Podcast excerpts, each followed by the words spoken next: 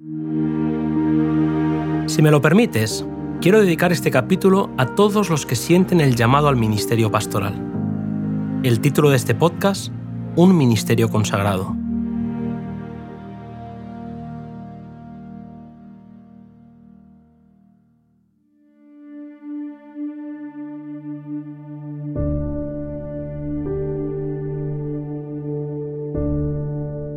En su vida y lecciones Cristo mostró que Dios no vive para sí. La vida de Jesús estuvo bajo la ley del servicio. Él servía a todos, ministraba a todos y trató de establecer este principio entre sus seguidores. Desde su ascensión, Cristo obra mediante embajadores escogidos para que actúen como sus representantes. Estos han de suplicar en lugar de Cristo a los hombres y mujeres que se reconcilien con Dios. Para cumplir con su cometido, es necesario que reciban sabiduría y poder de lo alto. Los ministros de Cristo son atalayas, centinelas para dar la nota de alarma al acercarse el enemigo. Si por alguna razón sus sentidos espirituales se entorpecen hasta que sean incapaces de discernir el peligro y entonces no amonestan al pueblo, Dios requerirá de sus manos la sangre de aquellos que se pierdan. Los ministros tienen el privilegio de vivir tan cerca de Dios y de ser tan susceptibles a las impresiones de su espíritu que el Eterno puede por medio de ellos advertir de los peligros y señalar el lugar de seguridad. Los ministros han de proteger fielmente los intereses de la Iglesia y elevar su voz sin dar una nota vacilante e incierta. No han de trabajar por la paga, sino porque no pueden obrar de otra manera, porque comprenden que pesa un ay sobre ellos si no predican el Evangelio. Escogidos por Dios, sellados con la sangre de la consagración, han de rescatar a los hombres y mujeres de la destrucción inminente. El ministro colabora con Cristo porque tiene un profundo sentido de la santidad y no busca su propia comodidad o conveniencia.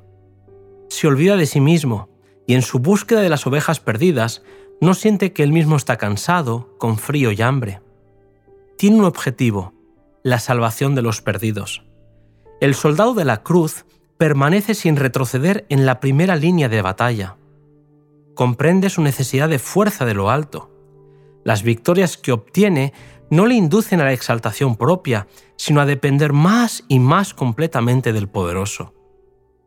El que enseña la palabra debe vivir en concienzuda y frecuente comunión con Dios por la oración y el estudio de su palabra. La comunión con Dios impartirá a los esfuerzos del ministro un poder mayor que la influencia de su predicación. A menudo, los embajadores de Cristo se aferran demasiado débilmente a las realidades eternas. Si los hombres quisieren caminar con Dios, Él los esconderá en la hendidura de la roca. Cuando el desaliento amenace abrumar al ministro, exponga a él sus necesidades a Dios, porque la astucia de Satanás tiene más éxito contra los que están deprimidos. Los ojos de Pablo estaban siempre fijos en lo invisible y eterno. Al comprender que luchaba contra poderes sobrenaturales, confiaba en Dios y en esto residía su fuerza. Es viendo al invisible, como el alma adquiere fuerza y vigor y se quebranta el poder de la tierra sobre la mente y el carácter. Cuando un ministro de la palabra ha predicado un sermón, su trabajo apenas ha comenzado. Tiene que hacer obra personal. Debe visitar a la gente en sus casas, hablar y orar con ella con fervor y humildad.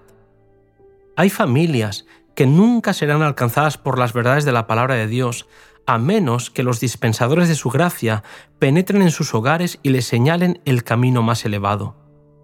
Pero los corazones de los que hacen este trabajo deben latir al unísono con el corazón de Cristo. Enseñen los ministros la verdad en las familias, vinculándose estrechamente con aquellos por quienes trabajan, y mientras cooperen así con Dios, Él los revestirá de poder espiritual. El Salvador iba de casa en casa, sanando a los enfermos, confortando a los enlutados, consolando a los afligidos, hablando paz a los desconsolados. Los ministros de Dios han de aprender el método de trabajar que seguía Cristo, para que puedan extraer del depósito de su palabra lo que supla las necesidades espirituales de aquellos con quienes trabajan. Solo así pueden cumplir su cometido. El mismo Espíritu que moraba en Cristo ha de ser la fuente de su conocimiento y el secreto del poder al realizar en el mundo la obra del Salvador. Los ministros no deberían tener intereses absorbentes fuera de la gran obra de guiar las almas al Salvador. Los pescadores a quienes Cristo llamó abandonaron inmediatamente sus redes y le siguieron. Cuando la mente y el corazón están ocupados con las cosas terrenales, el servicio de Cristo pasa a un lugar secundario. El ministro necesita todas sus energías para su alta vocación. Sus mejores facultades pertenecen a Dios. No lucha por honores o riquezas terrenales. Su único propósito es hablar a otros del Salvador, que se dio a sí mismo para proporcionar a los seres humanos las riquezas de la vida eterna. No es la voluntad de Dios que sus ministros procuren ser ricos. Lo experimentado por el apóstol y su instrucción en cuanto a la santidad de la obra del ministro son una fuente de ayuda e inspiración para los que se ocupan en el ministerio evangélico. El corazón de Pablo ardía de amor por los pecadores y dedicaba todas sus energías a la obra de ganar almas. Nunca vivió un obrero más abnegado y perseverante. Nunca se olvidaba de las iglesias que había establecido.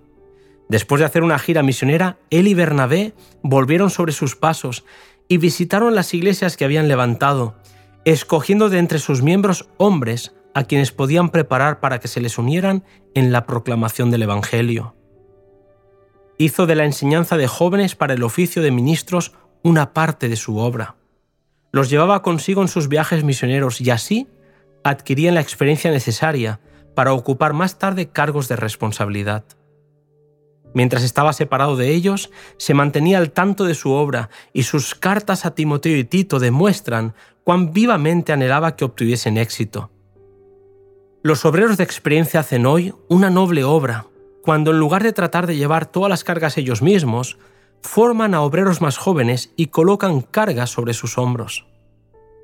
Los escritos de Pablo muestran que el ministro evangélico debe ser un ejemplo de las verdades que enseña.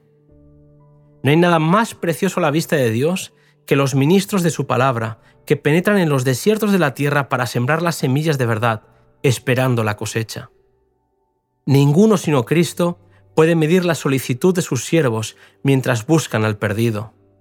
Él les imparte su espíritu y por sus esfuerzos las almas son inducidas a volverse del pecado a la justicia.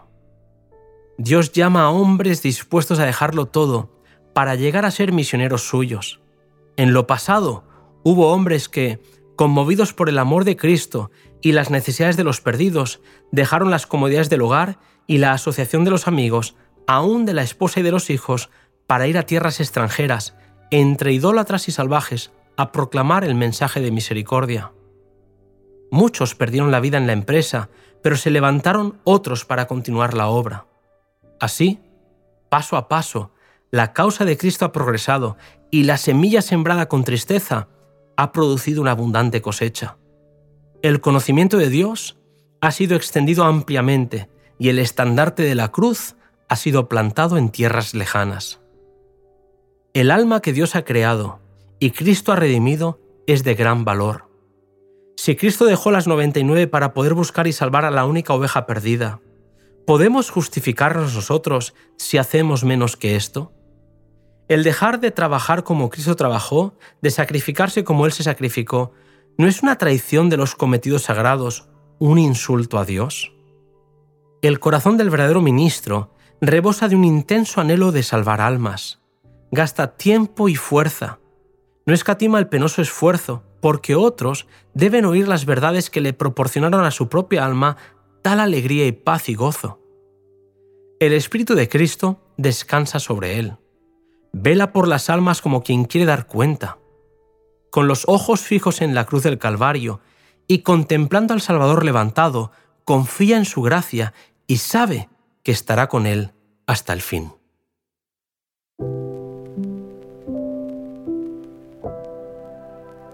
Gloria a Dios por todos esos hombres y mujeres consagrados que han aceptado el llamado a servir a su iglesia de forma especial.